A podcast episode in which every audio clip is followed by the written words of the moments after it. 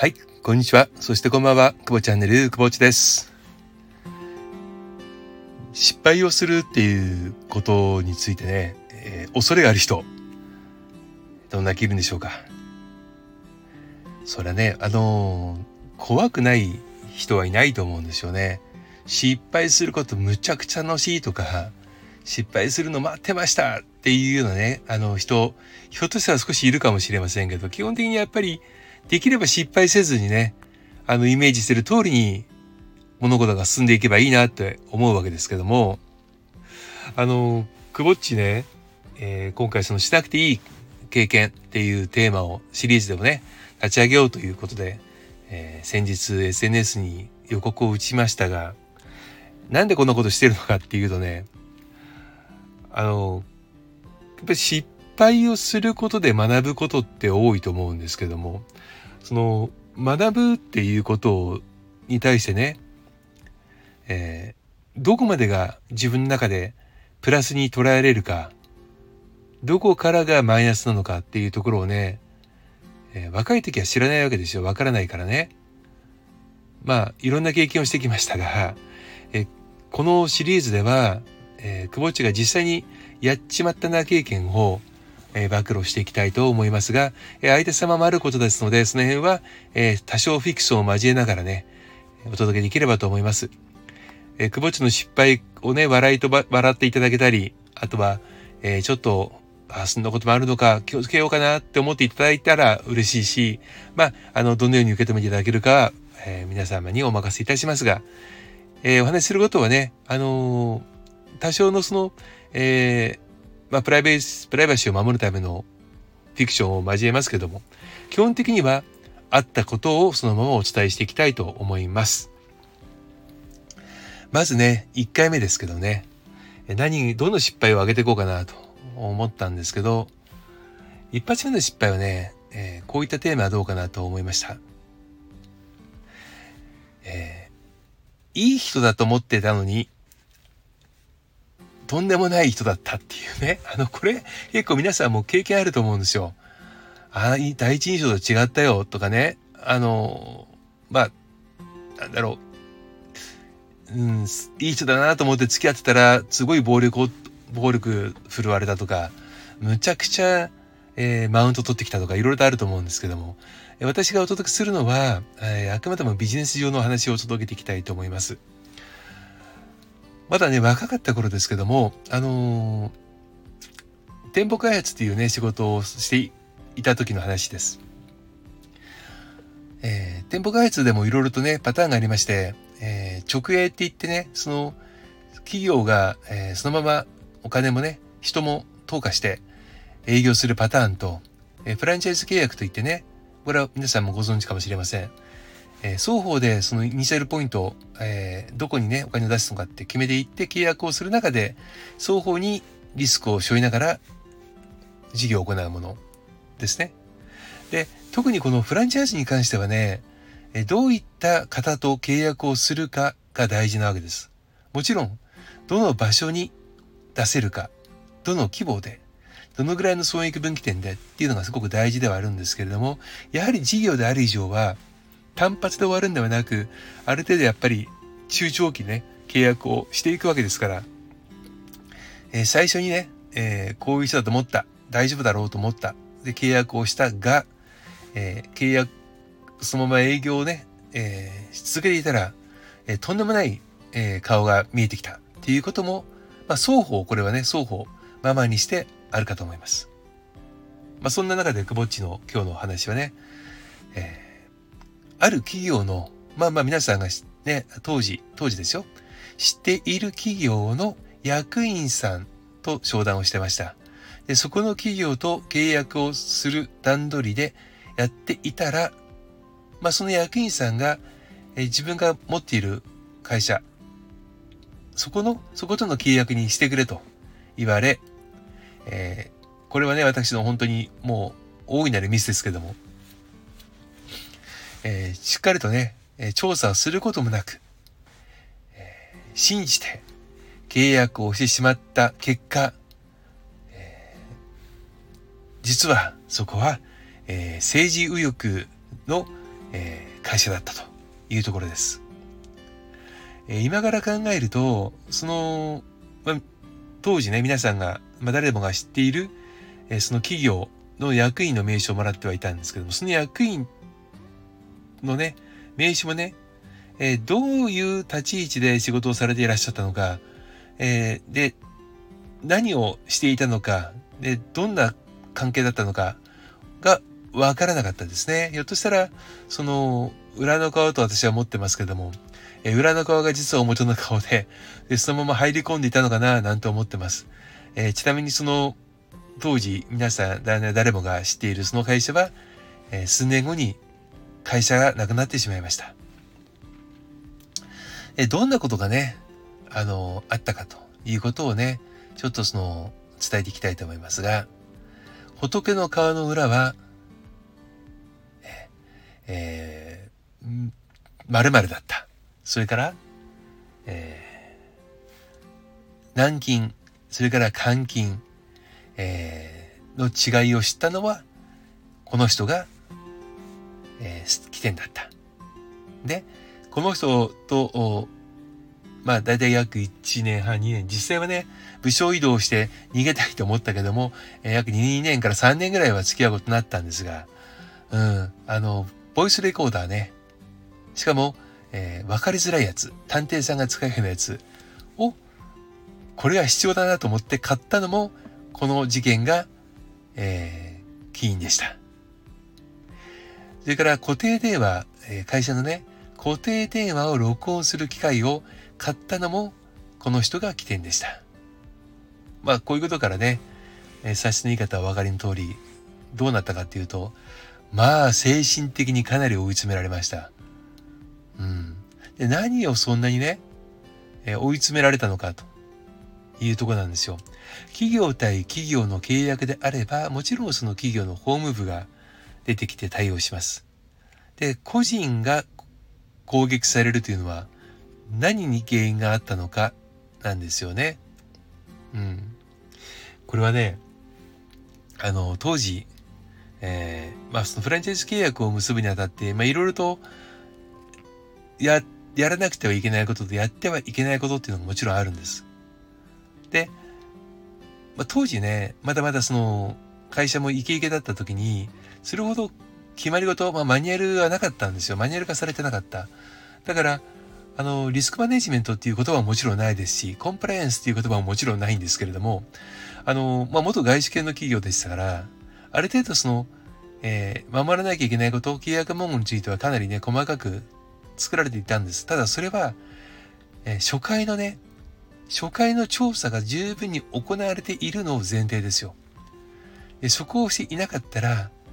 特にね、あの、表でなかった人はね、えー、裏の抜け道っていうのかな、まあ、ものすごくやっぱりプロですから、太刀打ちできないです。で、まあ、言った言わないっていうのもね、あります。で、い、後からね、それはそれは言ってないでしょう、と言ったところで、その前の段階でうやむやの態度をとっていたら、あの時に、じゃあなぜ言わなかったんだっていうところで、そこをまた詰められていくわけですね。うん。で、当時その、フランチャイズ契約をするときにね、売上想定っていうのを作るわけです。まあ、いくらぐらい売上上がりそうですね、と。で、オーナーさんはね、その、売上見込み予測をね、ベースに借り入れをされたり、資金繰りをされたり、えー、するわけですから、えー、ここの見込みが大幅に狂うとね、もちろん返済計画に不利が生じてくると。いうところもあるんですけども、えー、まあ本来であればそれをね、え双方努力を持って、誠意を持って対応していくっていう形になるんですけども、いかんせんね、数字がね、ちょっと乖離が大きかったんですよね。まあ、恥ずかしながらね。うん。で、その乖離の大きいことに関しての、えー、まあ、追い立てというのか、攻め方がね、まあ、きつかったですね。朝から晩まで。えー、固定電話、それから当時、はじ、ね、少しずつ普及し始めてきた携帯電話。えー、まあ、ポケベルも当時までありました、スタート段階ではね。とにかく詰められるわけですよ。詰め方がやっぱり向こうもよくわかってます。防体法に引っかからないようにしていきますので、まあ精神的にね、追い詰めてくるわけです。まあ細かくは言えませんが。これね、あのー、もう、この経験がね、を通してクボッチが学んだことっていうのは何かって言ったらね、あの、やっぱり最初の段階で調べれる範囲では調べなきゃダメだなって当たり前のことなんですけれども、まあ、当時まだその、パソコンっていうのはね、あの、業務用のパソコンしかなくてインターネットがそれほど普及してませんよ。っていうか、仕事でインターネット使ってなかった時代ですから、うん、調べると言ったら法務局に行くとか、えー、登録されてる住所に見に行くになるわけです。実際に、えー、実業として実態があるかどうかとかね、うん、見に行くわけですよ。で、それをめんどくさがって怠ってしまうと、いわゆるペーパーカンパニーであるとか、うん、あの、飛ばし拠点の企業だったりするわけですよね。うん。まあ、実際そこはですね、えー、後でちょっとまあ、問題が起きてきた時に、えー、内々に監査の方に相談をして、監査の方が、えー、その拠点、まあ、登録のね、えー、登記住所に行ってくださったんです。えー、マンションの一室だったということで、マンションには、え、業務の実態がなかったと言われました。